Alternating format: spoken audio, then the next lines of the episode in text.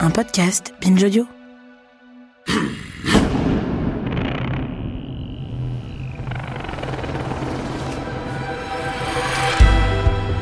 Il existe des êtres humains qui utilisent des enfants de leur famille comme objets sexuels. C'est très grave et très banal. Ça arrive tous les jours, dans tous les milieux sociaux, dans tous les pays. Ça s'appelle l'inceste. Ce sont des faits connus, prouvés, incontestables, démontrés encore et encore depuis des décennies en Occident par de très nombreuses enquêtes. C'est pas une question de famille tordue, marginale ou monstrueuse. En Amérique du Nord, en Europe, 5 à 10% des enfants sont victimes d'inceste. Dans un sondage Ipsos réalisé en novembre 2020 pour l'association Face à l'inceste, un Français sur 10 affirme en avoir été victime. Ça fait 3 enfants par classe. Typiquement, la première agression survient à l'âge de 9 ans, se répète sur une période de 4 ans. Dans les deux tiers des cas, la personne qui subit ces violences sexuelles est une fille. Au nombre des victimes, on peut ajouter toutes les personnes en relation avec elle, les frères, les sœurs, les autres membres de la famille. Car comme l'a écrit mon invité, l'anthropologue Dorothée Ducy, il y a pour tout le monde une incorporation de la peur et de la grammaire du silence autour de l'inceste. Ce qu'elle démontre dans son travail, c'est que le véritable interdit ou le soi-disant tabou de l'inceste, ça n'est pas de le commettre, puisque ça arrive partout, tout le temps, mais c'est d'en parler.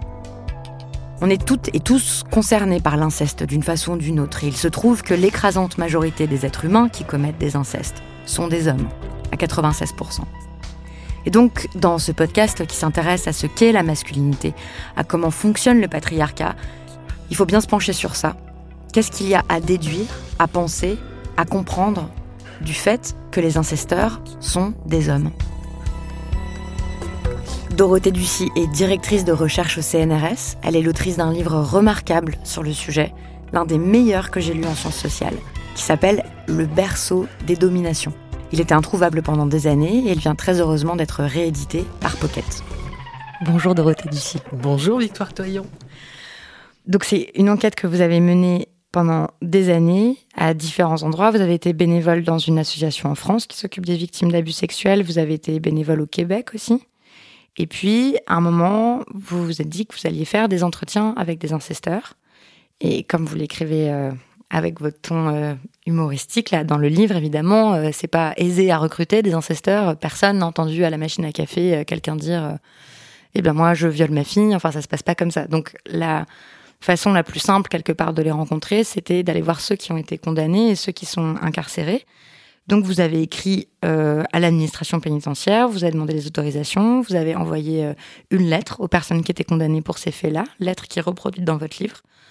Et euh, vous les avez rencontrés, les détenus qui acceptaient, pour des entretiens longs à plusieurs reprises. Est-ce que vous pouvez commencer par nous raconter comment ça se passait de rencontrer ces personnes?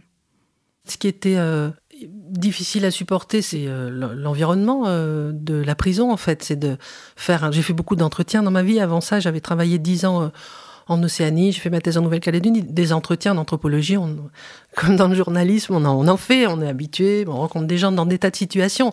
Cette situation spécifique d'être en prison enfermé était difficilement tenable pour moi. Mais je pense que pour n'importe qui, c'est la, pièce du parloir. Elle fait à peu près je, pense qu'on, si on étend les bras, on, enfin, je, ne suis pas assez grande pour toucher les murs, mais à mon avis, c'est moins de 4 mètres, moins de, moins de 2 mètres sur 2, avec euh, pas de poignée aux portes, évidemment, ni d'un côté ni de l'autre, pour ne pas pouvoir s'enfuir. Ça, c'est assez euh, angoissant.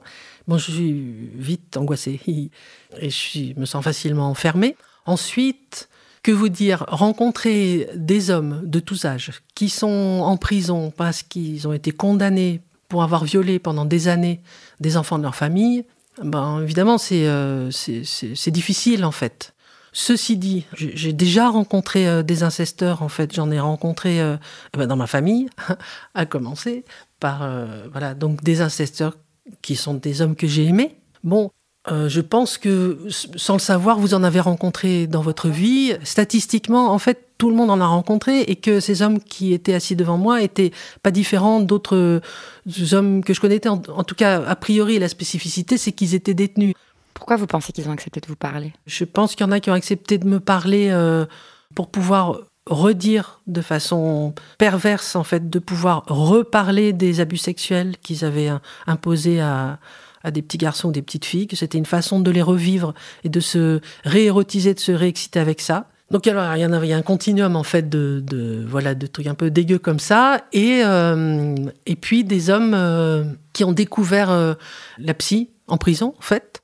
Et du coup la parole en fait sur soi. Et pour qui ça a changé le, regard et dont ça a changé la vie intérieure en fait. Et c'est des gens qui étaient en en, recherche de compréhension de, ce qu'ils avaient fait.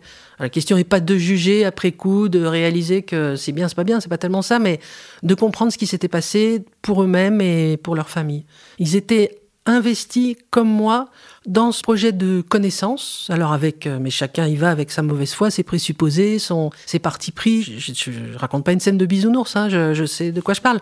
Mais bon, euh, voilà, on est ensemble. Euh, j'ai posé des questions claires sur sur euh, leur vie, leur, enfin, leur vie de famille, euh, l'inceste. Et, bon. et puis j'avais des réponses euh, aussi claires qu'on peut en faire quand on parle de sa vie, de ses actes rétrospectivement. Vous faites remarquer que la question du nombre de victimes, comme on le disait au début, elle est très très bien renseignée. Par contre, il n'y a toujours pas d'enquête qui comptabilise le nombre d'agresseurs ou le nombre d'incesteurs d'enfants, jamais.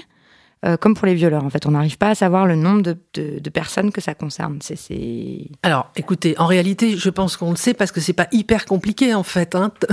S'il y a euh, n euh, personnes incestées, ben il y a n personnes pour les incester. Donc en fait, on l'a plus ou moins le, nombre d'incesteurs. Les violeurs, pareil, on sait très bien que les dépôts de plainte sous-représentent le nombre de viols. Bon, c'est pareil pour l'inceste. Voilà.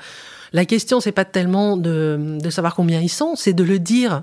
C'est de dire publiquement, de communiquer sur le fait qu'il y a, s'il y a 5 à 10% de personnes incestées, il y a donc 5 à 10%, et les incesteurs sont des hommes, donc euh, voilà, euh, des hommes qui prennent pour euh, objet sexuel un ou plusieurs enfants de leur famille. Voilà, on, l'a, donc il y a, il y a, on est 68 millions en France, c'est pas très compliqué, la moitié en gros hein, sont des hommes. Donc on va dire 34, euh, c'est ça? Je ne me trompe pas, voilà. Et ben 5 à 10% de 34 millions, ça nous fait de 1,5 à 3,4 millions. Voilà, d'incesteurs concernés. Voilà, on a la réponse. Et, alors du coup, on a la réponse, mais quand même, on peut pas les mettre des points de suspension et ne rien en dire.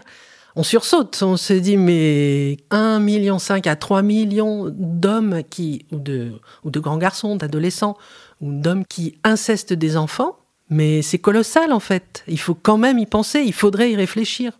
Ce qui m'intéresse énormément dans votre livre et dans votre travail, c'est que vous les écoutez, vous les rencontrez et vous vous demandez pourquoi, comment ça marche, comment ils réfléchissent, comment ils se représentent leurs actes, qui sait en fait. Et vous vous affirmez, vous montrez que dans leur immense majorité, ils n'ont pas spécialement de désir sexuel pour les enfants. Ben, dans les hommes que j'ai rencontrés, alors c'est ça, c'est en écho, j'ai travaillé spécifiquement avec euh, une trentaine euh, en prison, mais j'ai rencontré euh, par ailleurs des hommes qui étaient des incesteurs dans leur famille. Donc du coup, c'est à peu près toujours la même chose. Il y a quelques gars qui sont pédophiles, c'est-à-dire qui ont une inclination sexuelle spécifique pour les enfants, mais ils sont très peu nombreux. Le gros des troupes, ce sont des hétéros d'ailleurs. Il y avait quelques homosexuels, mais le gros des troupes, ce sont des hommes hétérosexuels qui ont une vie d'hommes hétérosexuels et ils ont eu ils sont ou ils ont été mariés, enfin, ils ont eu une compagne ou des compagnes, voire une maîtresse, euh, voilà, une vie d'homme euh, lambda. Une vie sexuelle euh, d'homme hétérosexuel, sans particulièrement de frustration. Vous le formulez comme ça, ce sont des viols d'aubaine en fait, et qui juste parce que c'est plus pratique, parce que c'est plus facile, ils prennent un enfant pour assouvir leurs désirs et leurs envies sexuelles. Entre autres, voilà, peuvent avoir une, aussi. Une des raisons basiques. Après, il y a d'autres, il y a plein d'autres raisons, mais l'écrasante raison, c'est ça. C'est ça, c'est de trouver excitant à un moment où ces hommes en ont envie pour satisfaire euh, un petit, une petite montée de libido, euh, de, de, de, de, prendre pour partenaire sexuel ou pour objet, parce qu'on ne demande pas l'avis aux enfants, un des enfants qu'ils ont sous la main. Et un enfant, c'est facile à convaincre, ça ne se débat pas, ça ne va pas porter plainte, Ça, il n'y a pas besoin d'opération de séduction et ça coûte pas cher, moins cher qu'une prostituée. Il y a un des hommes d'ailleurs dans vos entretiens mm. qui vous dit ça. Enfin, quand vous lui demandez vraiment pourquoi, il explique que bah il aurait pu aller dans la ville d'à côté, mais il y a des prostituées, mais ça coûtait vraiment euh, trop cher. Ça coûtait de l'argent, alors que sa fille, bah elle était là. Ben ouais, c'est ça. Non, mais c'est-à-dire c'est la réalité du, du euh, ça paraît D'ailleurs, c'est insupportable. Je n'ai pas, je, pas adhéré à son discours en l'entendant. Je, c'est révoltant, euh, dégueulasse de dire un truc pareil, de le penser en fait. Mais si vous voulez, moi, ma position d'anthropologue et l'intérêt de, de, cette enquête, c'était d'essayer de, faire sens avec le, discours des gens. Je vais pas y aller en disant mais vous êtes dingue, mais comment vous pouvez penser un truc pareil? Voilà, je suis pas. Mon travail, c'est de restituer euh, leurs arguments, leurs euh, les justifications, les, voilà.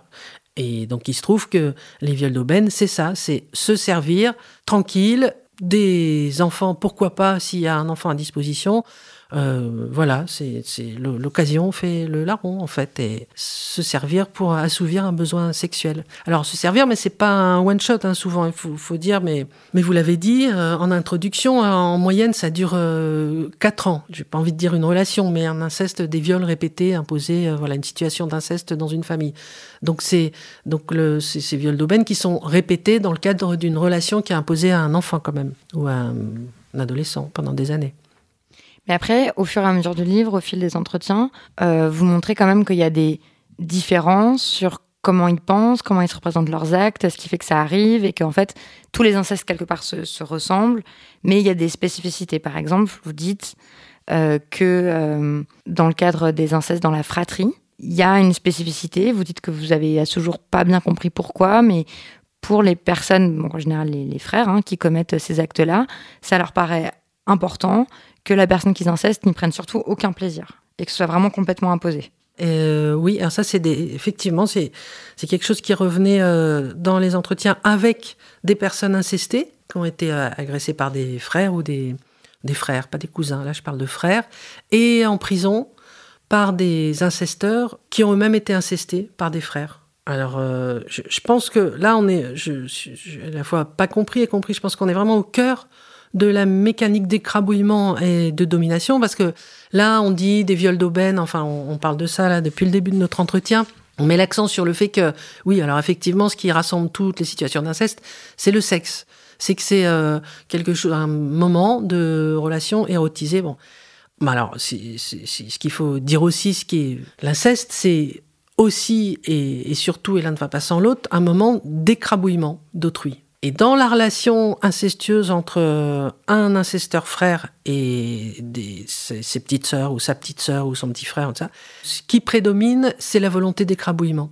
Du coup, euh, il y a moins d'écrabouillement, ou il est ressenti de façon moins visible, en tout cas, euh, l'écrabouillement, si l'incesté il prend du plaisir et s'il y a de l'excitation. L'incesteur euh, frère a besoin de, de, dominer et de, sans merci, sans s'inventer, sans, se, sans se raconter la messe en fait, sans se dire que l'incesté est content, il participe ou excité sexuellement. Non, non, non, non. Contrairement à ce que peuvent se raconter d'autres ancesteurs de type euh, les, les, pères ou les adultes sur les enfants, etc. Où là, eux, ils peuvent se raconter que en fait l'enfant est d'accord, que l'enfant est consentant, que l'enfant est demandeur, que ça lui fait plaisir, que tout ça. Oui, exactement. Ouais. Alors que dans le cas des incestes dans la fratrie, ils veulent pas ça. L'incesteur ne veut pas, ça l'arrange pas, ça va pas dans son discours ou dans son récit. Alors Là, quand on dit dans, son, dans, ce qui se, dans ce qui se raconte, comme si les gens étaient. Je parle, en fait, euh, comme si les gens étaient uniquement dans la rationalité et, et dans la justification euh, avec des arguments rationnels de ce qu'ils font.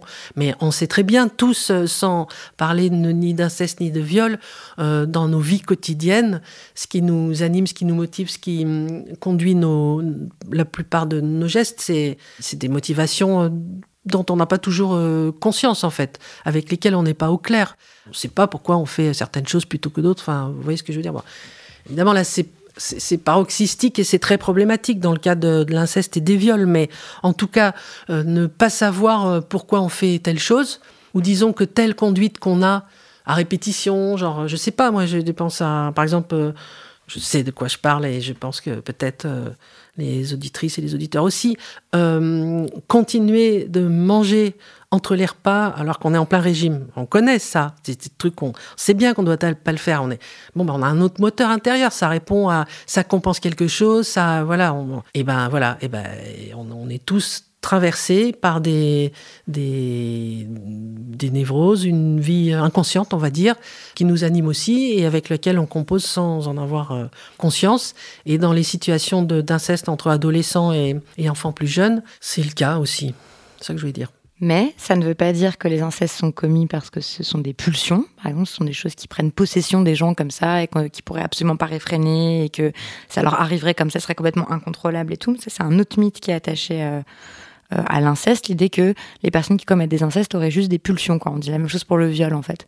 Les violeurs, ce seraient des personnes qui, euh, comme ça, d'un coup, subitement, euh, auraient envie, auraient et ben justement une, une, obligation sexuelle là contre laquelle ils pourraient pas lutter et donc ils attraperaient comme ça n'importe qui parce qu'ils vraiment ils peuvent pas se retenir et vous vous répétez et ça j'espère que enfin maintenant ça commence à être compris et su parce que c'est dit dans les discours féministes aussi qu'il n'y a pas de pulsions qui tiennent en fait parce que en réalité, si les gens avaient des pulsions comme ça euh, sexuelles de, de viol ou d'inceste, et eh ben ils attraperaient euh, euh, n'importe qui dans la rue, au vu et au su de tout le monde et tout. Or, c'est jamais comme ça que ça se passe en fait. Les incesteurs font bien attention à pas se faire attraper, à choisir certains moments de la journée, à choisir les lieux, les circonstances et tout. Donc, c'est pas des pulsions. Non, c'est pas des pulsions, pas du tout. Et d'ailleurs, en vous écoutant, je me dis, mais mais d'où ça vient? Enfin, il faudrait refaire une histoire euh, de cette catégorie pulsion. De la pulsion. Mais qui a inventé cette connerie de pulsion? Parce que, mais, mais, mais quand même, c'est absurde en fait. Ça manque de bon sens cette histoire. Évidemment que les violeurs se cachent et après veulent pas se faire prendre.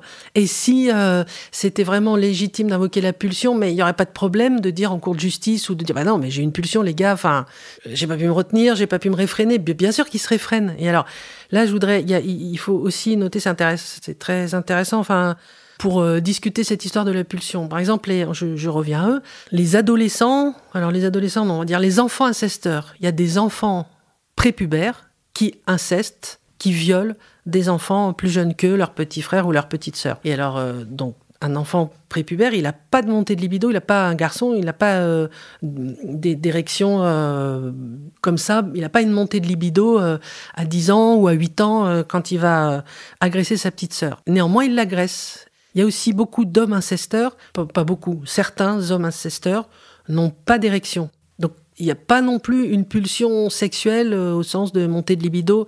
Il y a une pulsion d'écrabouillement, sans aucun doute, mais qu'on peut garder pour soi et attendre euh, le soir dans la salle de bain ou la nuit quand l'enfant. Enfin, on peut attendre un moment propice pour euh, violer ou agresser un enfant mais c'est pas forcément accompagné d'une montée de d'excitation sexuelle. sexuelle. En fait, l'inceste ça a à voir avec le sexe, ça n'a rien à voir avec le sexe à la fois. C'est ça, ça articule les deux. Je, on peut pas dire que ça n'a rien à voir parce que on impose quand même des choses sexuelles à un enfant. Ça veut pas dire que soi-même on en ressent, on ressent du désir. C'est pas une question de désir, par exemple.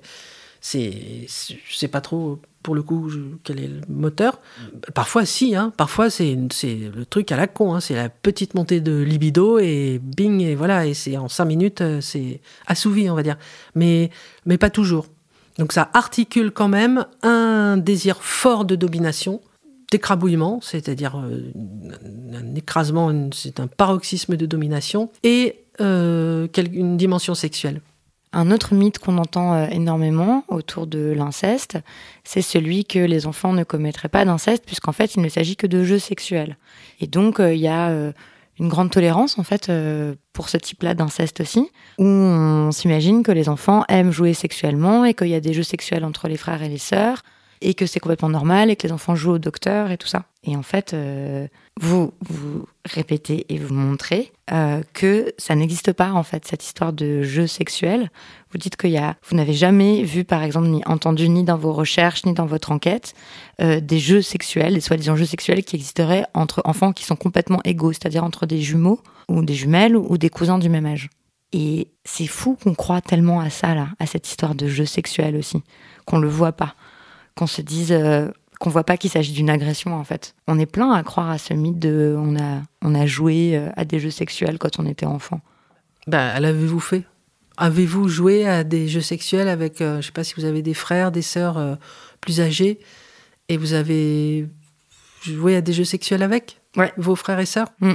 Et j'en ai parlé avec des amis et, et on est tous et toutes très troublés par ça en fait parce que les histoires qu'on se raconte après c'est pas. Bah écoutez en fait si ça vous a pas mise mal c'est que ça vous a pas été imposé si ça vous a pas mise mal mais qu'en fait dans votre vie actuelle vous en vous avez, je sais pas, des problèmes relationnels, des problèmes conjugaux, des problèmes de, je sais pas, qui touchent votre sexualité. Peut-être que il faut aller creuser un peu cette histoire. Euh, en fait, ça dépend à quel moment de la vie des gens on pose cette question de savoir si ça a été un problème ou pas un problème. Il y a des gens qui sont venus euh, nous, qui se rendent dans les associations de victimes d'inceste euh, assez âgés, enfin disons après de, longue vie adulte, on va dire, et qui du coup rétrospectivement voient autrement leur récit sur ce qu'ils ont vécu plus jeune. Je vais pas vous dire, bah, si c'est une agression que vous avez vécue, je ne vais pas vous dire ça parce que je vois pas de quelle place je parlerai ou comment je pourrais vous dire non, non, ce que vous croyez, c'est faux. J'ai, je sais mieux que vous euh, ce que vous avez vécu. Les gens qui viennent dans les associations de victimes d'inceste, c'est tellement pénible de venir dans une association de victimes d'inceste, c'est tellement euh, pénible d'entendre la souffrance des gens qui partagent leur, euh, leur expérience. Et si tous les gens qui participent au groupe de parole viennent et, reviennent et viennent avec un discours qui est mon, ce que j'ai vécu comme petite fille et ce que m'a fait vivre mon cousin ou, mon grand frère ou ma grande sœur, euh, j'en suis malade aujourd'hui, ben voilà, ceux que ça n'a pas rendu malheureux, ils viennent pas dans les associations d'aide aux victimes en fait. C'est donc on dit ça juste pour dire que il euh, y a un autre mythe qui circule qui est celui de l'inceste heureux, que euh, ça aussi on entend ça, que systématiquement, aussi on vous l'a dit à chaque fois, à chaque étape de votre enquête et tout, des gens viennent pour dire mais non, mais moi je connais quelqu'un qui a vécu un inceste heureux, en général on parle d'inceste entre frères et sœurs, et que ça aussi c'est pas possible en fait, ça n'existe pas. Non, ça n'existe pas ça n'existe pas. là, vous me posez la question, je suis en train de me dire, mais du coup, je ne je, je, pas, je, fais pas un, entretien euh, à l'envers, je ne vais pas vous dire, mais qu'est-ce que vous avez vécu? Mais je suppose que vous n'avez pas vécu une situation qui s'est, un jeu sexuel, enfin une situation qui s'est étalée sur des années, où on venait vous chercher quand vous rentriez de l'école et on rentrait dans votre chambre et on vous euh, déshabillait pour vous, forcer. On, on parle d'autre chose. Là, l'inceste, la situation que j'ai rencontrée, qui est parfois qualifiée de jeu sexuel, pourtant c'est ça, c'est des enfants qui ont été euh, sodomisés, euh, violés par un grand frère ou un grand cousin. Ça, à aucun moment personne peut euh, appeler ça un jeu. Même un pédopsychiatre renommé ne doit pas, en principe, appeler ça un jeu. Il y a une idée qui est assez répandue et qui n'est pas complètement fausse, d'après votre enquête, qui est que certains incesteurs, ou en tout cas une forte minorité, au moins un tiers, ont eux-mêmes connu des relations sexuelles incestueuses quand ils étaient jeunes. Qu'est-ce qu'on fait de cette euh, information? Est-ce que euh, quand vous leur, euh, quand vous en parliez en entretien avec certains d'entre eux qui reconnaissaient qu'ils avaient vécu ça, qu'est-ce que eux en faisaient de cette information-là? Du fait que eux aussi avaient été incestés et est-ce qu'ils arrivaient à faire le lien avec le fait qu'ils avaient commis des incestes? Les hommes que j'ai rencontrés en prison y étaient déjà depuis détenus depuis plusieurs années. Donc, c'est des gens qui. Donc, il y a une injonction de soins qui accompagne en général euh, la, sanction euh, pénale.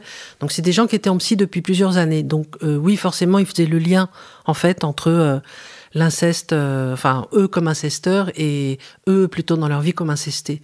Mais, parce qu'il y a ce discours psy qui dit. Enfin, vous racontez que dans les psys qui les accompagnent, euh, les psys insistent beaucoup sur le fait que ce serait bien qu'ils mettent en relation ces deux faits quand même. Euh, le fait qu'ils ont été incestés, le fait qu'ils sont incesteurs.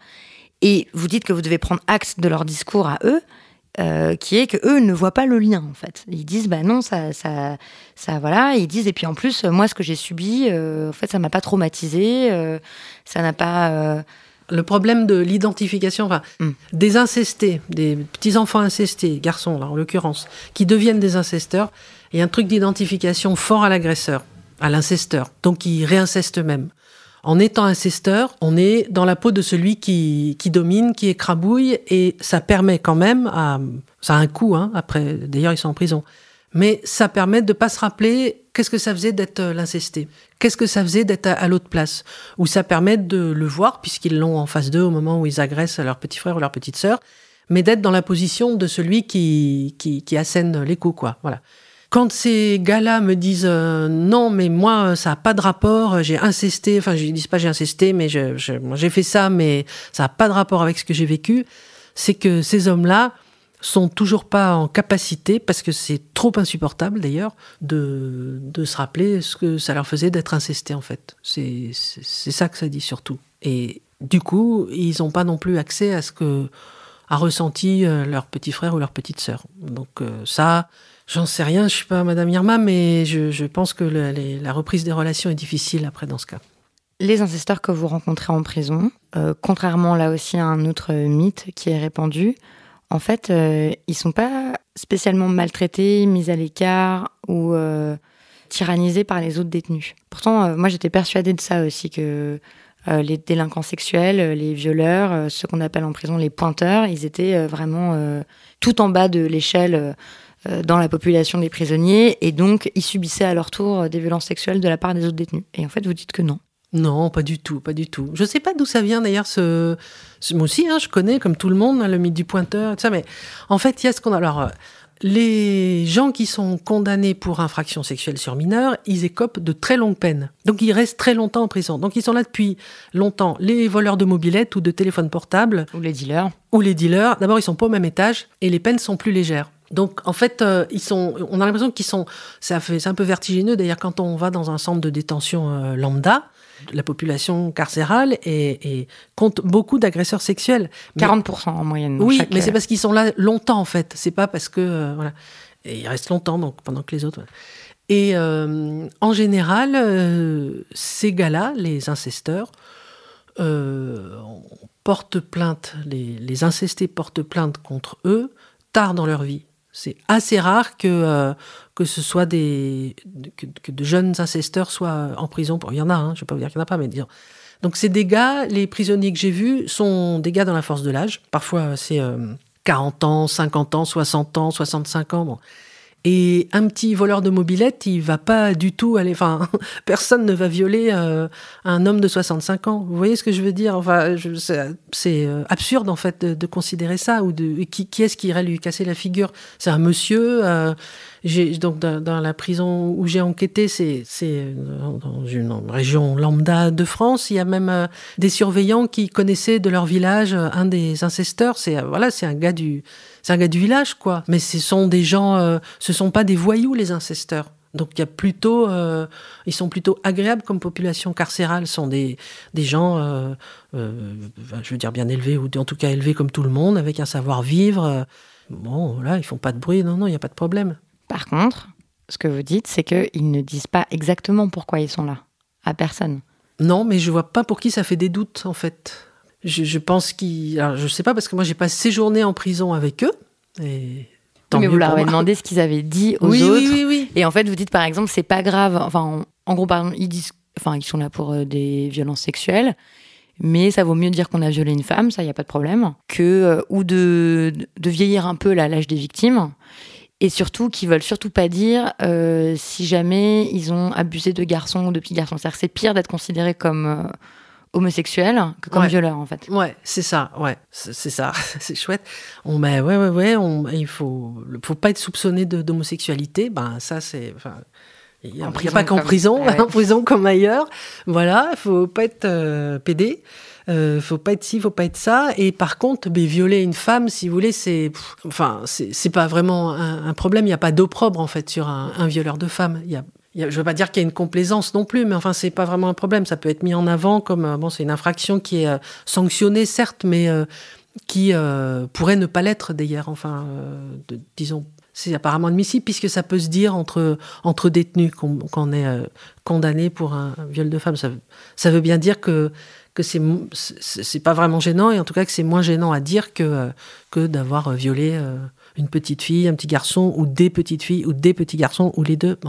Je, pense par ailleurs que, alors, tous les gens ne sont pas l'occasion, donc tous les détenus ne parlent pas toute la journée ensemble, ne papotent pas euh, aux terrasses de, terrasses, mais dans les, dans les couloirs. Mais les gens sont détenus pour des années, donc je pense qu'ils parlent ensemble, ils discutent et éventuellement, en sujet de conversation, bah, il y a le boulot qu'on a fait avant. Là-bas. Donc ils savent bien les uns les autres qui sont pas euh, euh, revendeurs de stupéfiants, enfin euh, voilà, ou, ou, voleurs de mobilettes eux-mêmes. Ils savent bien qu'ils sont là pour des très longues peines. Donc je pense que nul n'ignore en fait en réalité pourquoi les autres sont là.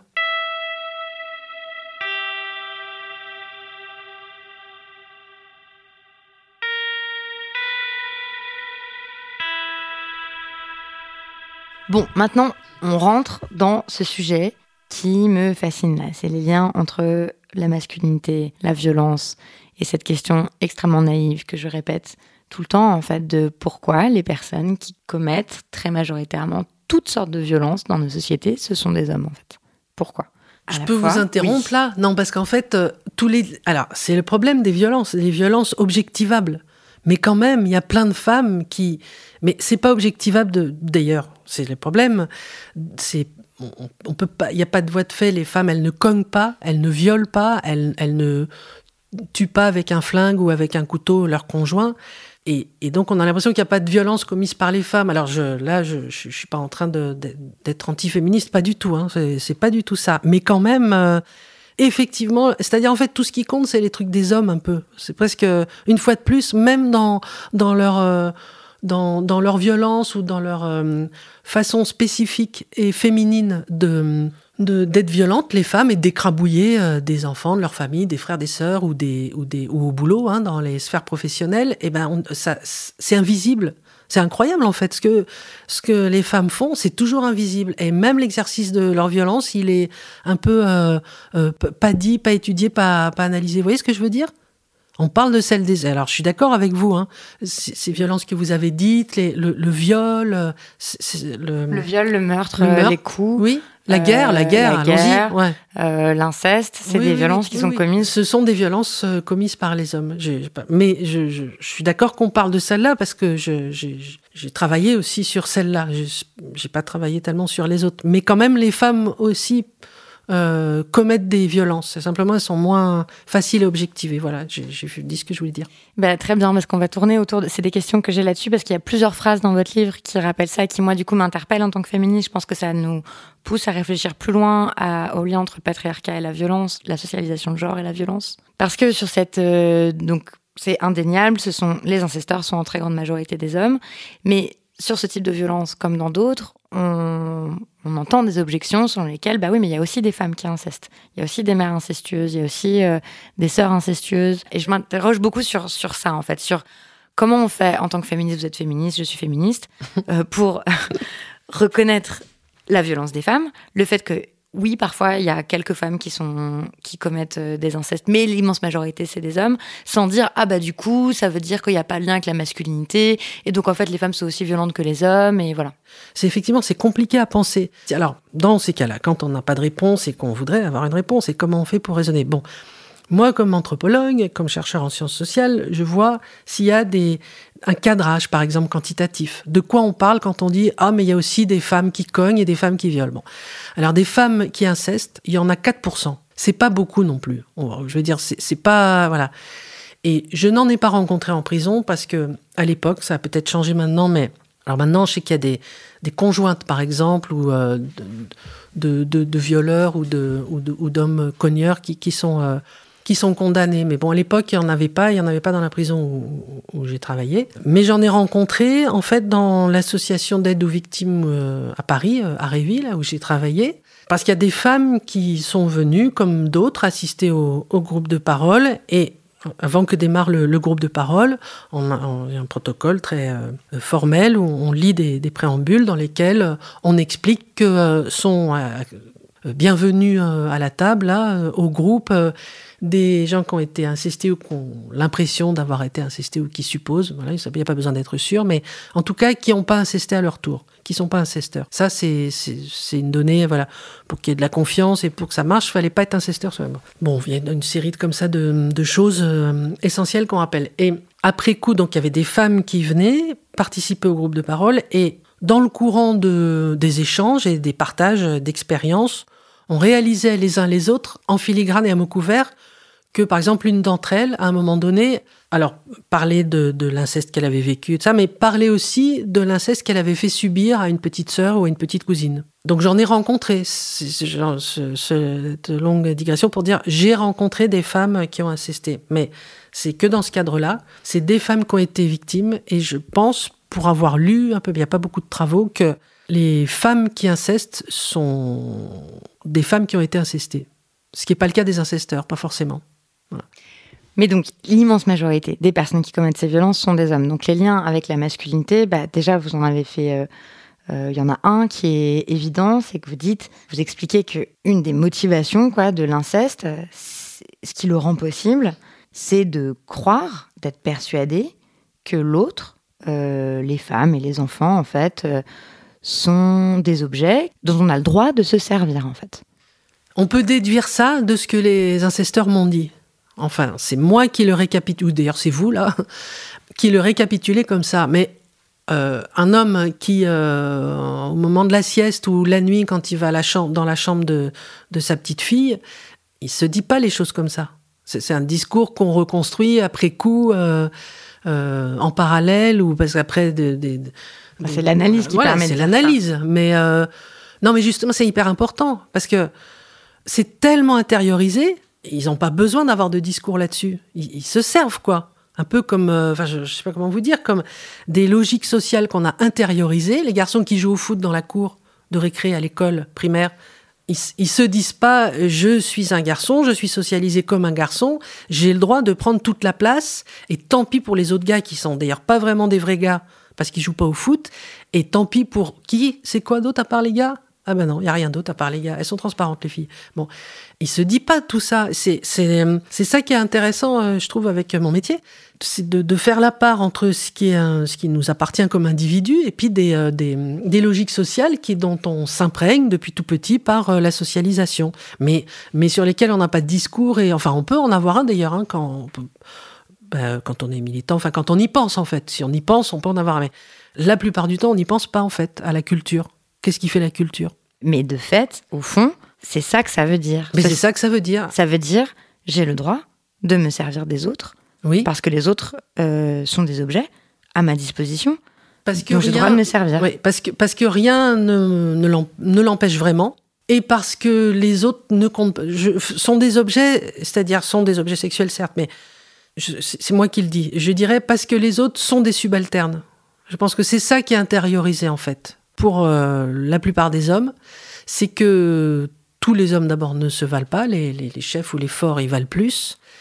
Et c'est que les individus, les humains ne se valent pas, et que les femmes sont subalternes. Et je pense que si ils pensent ça, la plupart des hommes, et je le sais, enfin je veux dire, je suis pas la seule à le savoir, c'est qu'ils ont été, euh, il y a des tas de, une multitude de travaux d'ailleurs qui expliquent ça très bien en fait, c'est qu'ils ont été socialisés comme ça.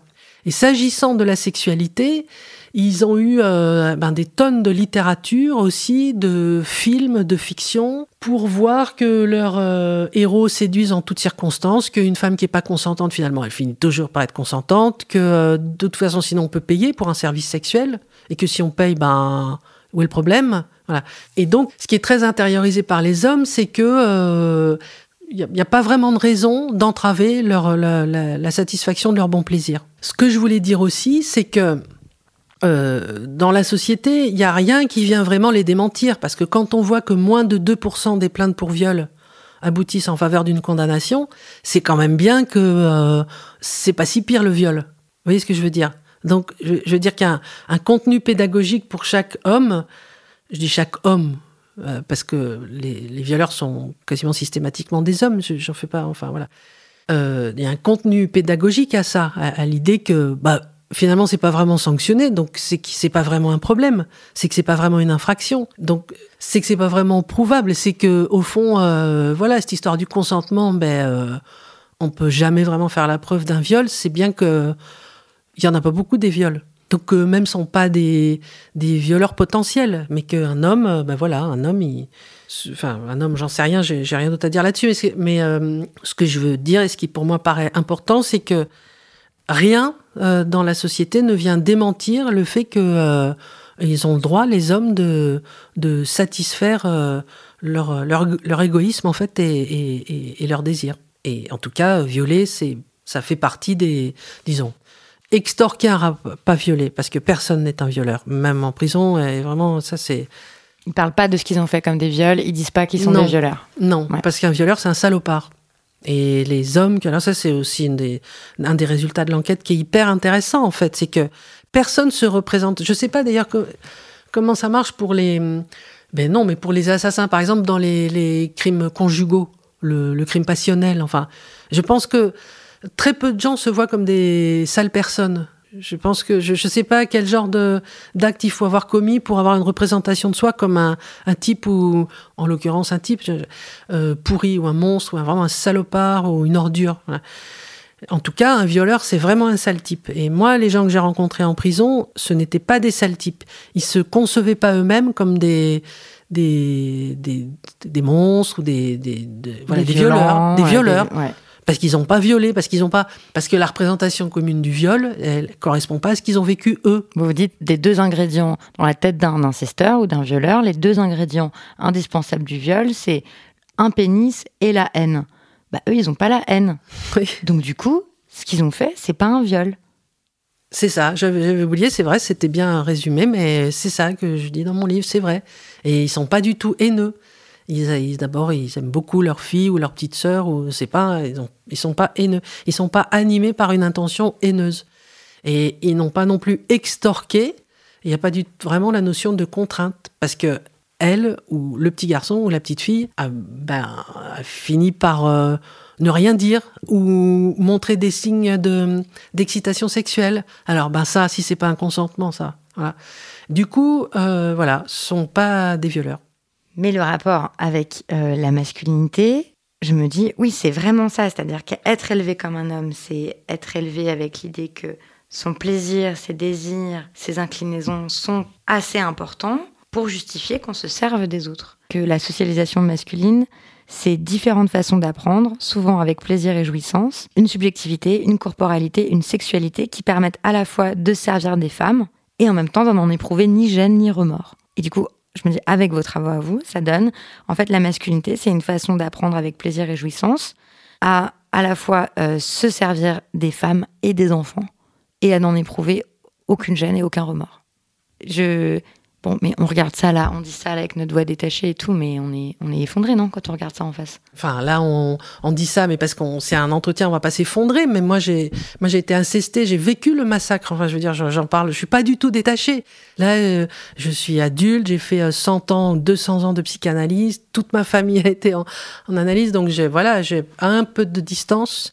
Je peux en parler. J'ai, pendant des années, j'ai essayé de comprendre. C'est ça la la, quête de savoir, c'est c'est me réparer, c'est comprendre tout ça, tout ce que vous dites. Donc, j'ai pas pensé à m'interroger moi sur le moment. Je m'interrogeais pas sur qu'est-ce que c'est que la masculinité? C'est votre euh, votre question à vous et je trouve ça hyper intéressant. Je suis contente d'essayer de, d'y contribuer. Mais, mais euh, oui, c'est effondrant là, ce que dit comme ça ce que vous dites. Alors, dans ce que vous dites, j'ai en tête j'adhère, enfin, je, suis d'accord hein, avec cette, cette proposition d'apprentissage, voilà, dans la jouissance et machin. Euh, je pense que on peut pas mettre tous les hommes dans le même panier. Bien sûr. Voilà. Non, mais du coup, je, je, vais, je vais le dire aussi, en fait.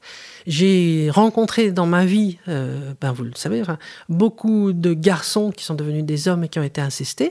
Et puis j'ai rencontré aussi euh, beaucoup de de familiers, c'est-à-dire de, frères, de d'oncles, de, cousins, de petites filles ou de garçons qui ont été incestés. alors, cette phrase-là n'est pas toujours, n'est pas valable pour eux, cette, cette, euh, cette définition de la masculinité. C'est-à-dire que il y a beaucoup de perdants euh, avec l'inceste. Il, y a, la personne incestée, mais au fond, il y a tout le monde autour, en fait. C'est atroce d'être, euh, ben, parlez-en avec Camille Kouchner, mais c'est atroce d'être euh, la sœur ou le frère, ou le cousin d'un enfant qui, ou d'un adolescent, en, l'occurrence, puisque je parle d'eux, qui est agressé sexuellement, ou de, ou de réaliser rétrospectivement qu'ils l'ont été. Et c'est hyper difficile de se construire. Ça, j'ai fait des entretiens. J'ai rien fait de cette matière parce que j'ai pas fait mon livre 2, mon livre 3 que j'annonçais, mais mais il y aurait de la matière pour ça. C'est atroce de se construire comme un homme dans une famille où il y a eu de l'inceste, si soi-même on n'est pas incesteur. mais qu'on est un homme. Mais, mais quel homme on peut être? Mais quel rapport à la sexualité on peut avoir quand euh, ce qui a détruit euh, notre petite sœur, notre mère ou notre cousine ou nos, proches, c'est euh, l'acte sexuel, c'est la sexualité masculine.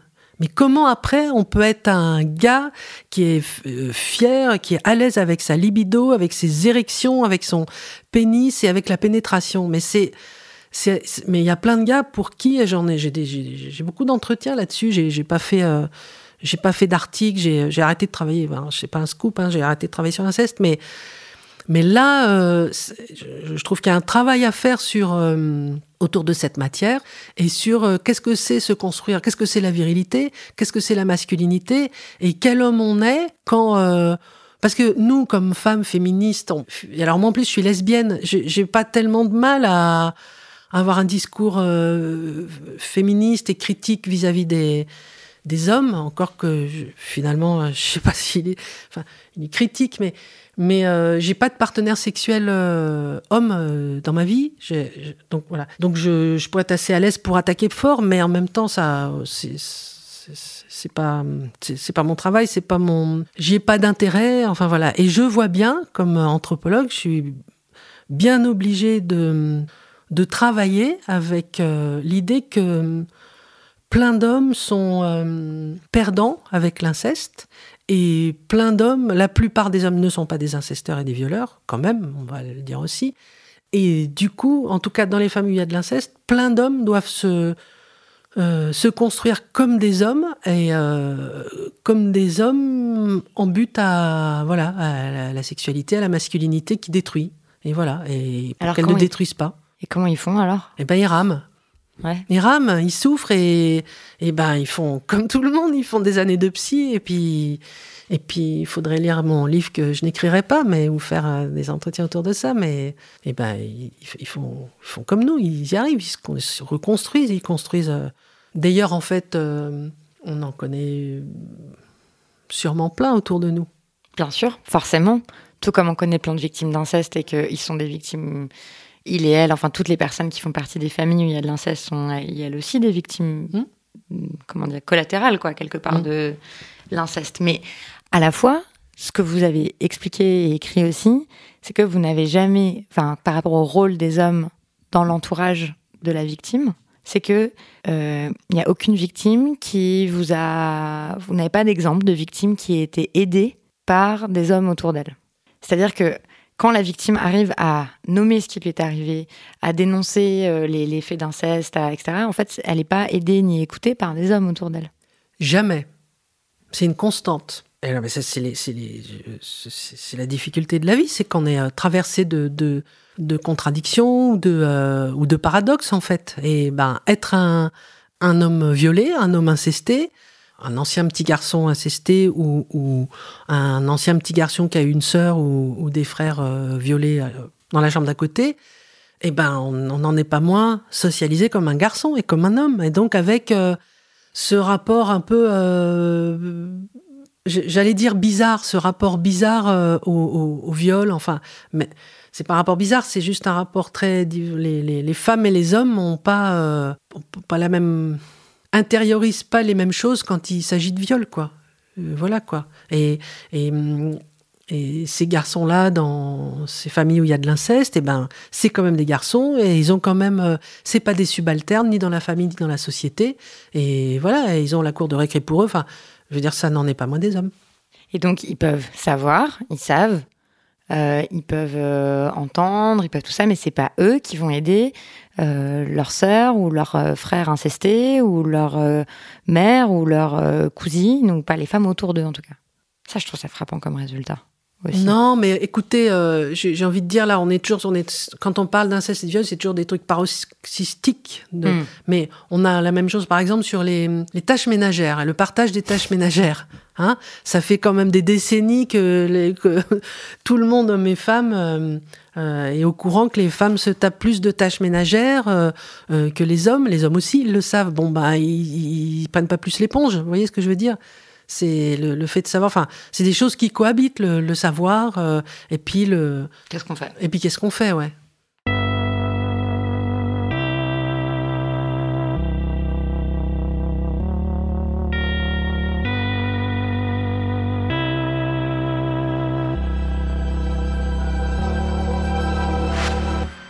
J'ai une dernière question qui est celle sur la place qu'on fait aux ancêtres dans notre vie et dans les familles. Euh, et ça aussi, c'est stupéfiant. Je l'avais entendu dans des documentaires, je l'avais, mais de le lire dans votre livre, qui est qu'en fait, euh, l'incesteur, souvent, même quand l'inceste a été nommé, reconnu, même quand il a été condamné, en fait, il retrouve sa place dans la famille une fois qu'il a purgé sa peine, et qu'en fait, c'est les incestés qui sont expulsés des familles, c'est pas les ancesteurs et que les gens, euh, en fait, ils se, ils modifient pas particulièrement leur comportement, même quand ils savent que la personne est incesteur. Ils, ils font avec, quoi. C'est-à-dire que dans une famille où il y a de l'inceste, la personne qui fait du mal, c'est pas la personne qui commet l'inceste. La personne qui fait du mal, c'est celle qui révèle l'inceste. Le chieur ou la chieuse ou le fauteur de troubles ou celui qui vient bouleverser l'ordre familial, c'est la personne qui révèle l'inceste. Donc c'est cette personne qui est exclue, en fait. C'est logique de ce point de vue-là. La logique, c'est que euh, tout concourt à protéger la, dynamique familiale. Et la dynamique familiale, elle, elle marche très bien. D'ailleurs, les révélations d'inceste, souvent, elles ont, elles ont lieu des années après la fin des abus sexuels. Quand les gens sont, quand les petits enfants incestés sont devenus mais adultes, indépendants financièrement. Enfin, faut toute une série de raisons pour qu'ils soient en capacité de le révéler et qu'ils soient plus écrasés de, de, de trouilles, de, de bon. Mais pendant ce temps-là, la famille, elle a très bien fonctionné. Et d'ailleurs, elle a bien fonctionné aussi pendant que, en, admettant que un, un adulte ou un, ou un adolescent de la famille violait euh, de façon répétée un enfant de la famille. Ça l'a pas du tout fait exploser. Alors après, du coup, faut euh, finalement, il faut plutôt raisonner sur euh, qu'est-ce que c'est faire du mal? Et ben là, à cette échelle-là de la famille, faire du mal, c'est c'est pointer du doigt que euh, euh, le père a été défaillant parce que, enfin, ouais, il fait un, commis un acte monstrueux. Voilà, c'est ça. C'est ça qui est insupportable. C'est la révélation de l'inceste qui est asociale. C'est pas l'inceste. L'inceste, les familles s'en accommodent bien. Par contre, c'est vraiment, c'est dans 100% des cas, elles ne s'accommodent pas des révélations d'inceste. C'est insupportable et c'est ça qui fait péter la famille. Et vous avez cette phrase terrible mais drôle, comme, enfin, avec l'humour dont vous faites preuve dans votre livre, vous écrivez Soit dit en passant, c'est important de le noter, s'il en était autrement, compte tenu du nombre d'incestes et de viols, et donc d'incesteurs et de violeurs, plus grand monde ne parlerait à plus grand monde et le monde en serait bouleversé. Dans ce que vous décrivez, les gens, ils en parlent pas. Ça ne change rien à leur comportement. Mais je me dis, comment on pourrait. Parce qu'en fait, souvent, ces gens, on les aime, vu qu'ils font partie de la famille.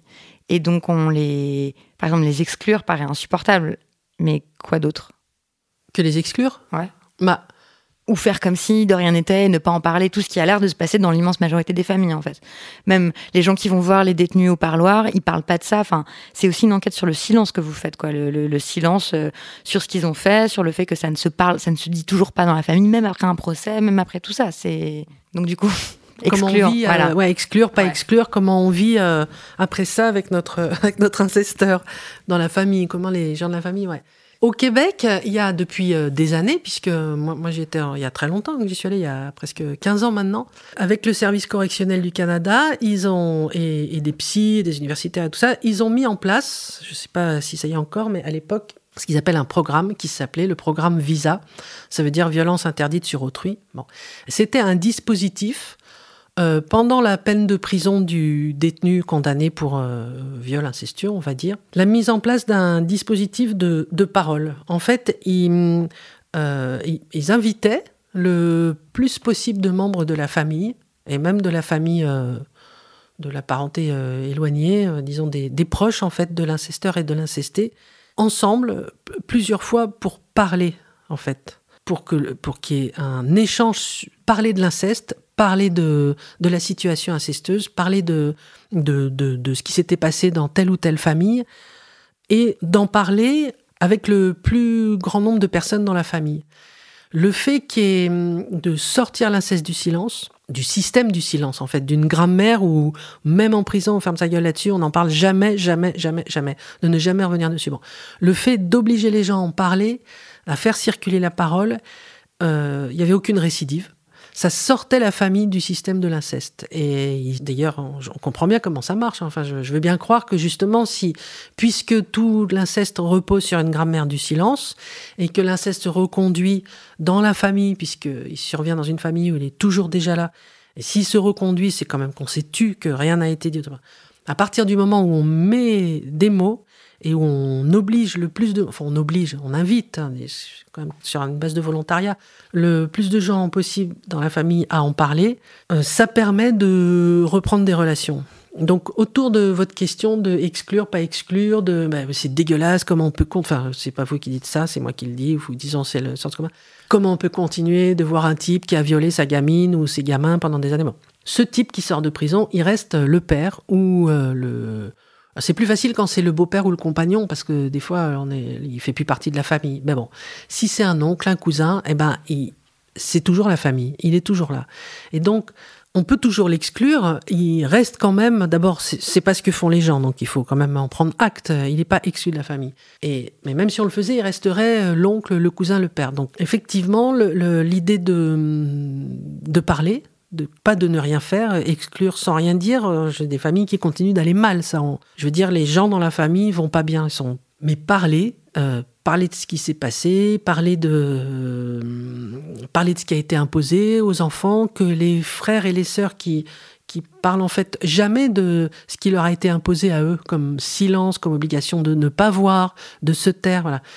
Mettre en mots tout ça, pour chacun, c'est c'est très important.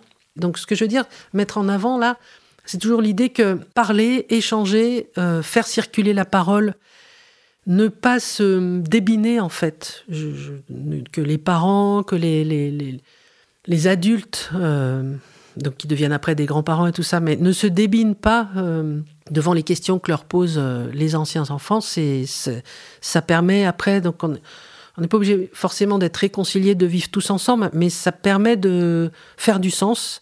Et je crois que les gens, ils peuvent pas bien vivre s'ils n'arrivent pas à faire du sens avec ce qu'ils ont vécu dans l'enfance ou ce qu'ils ont vécu dans leur vie.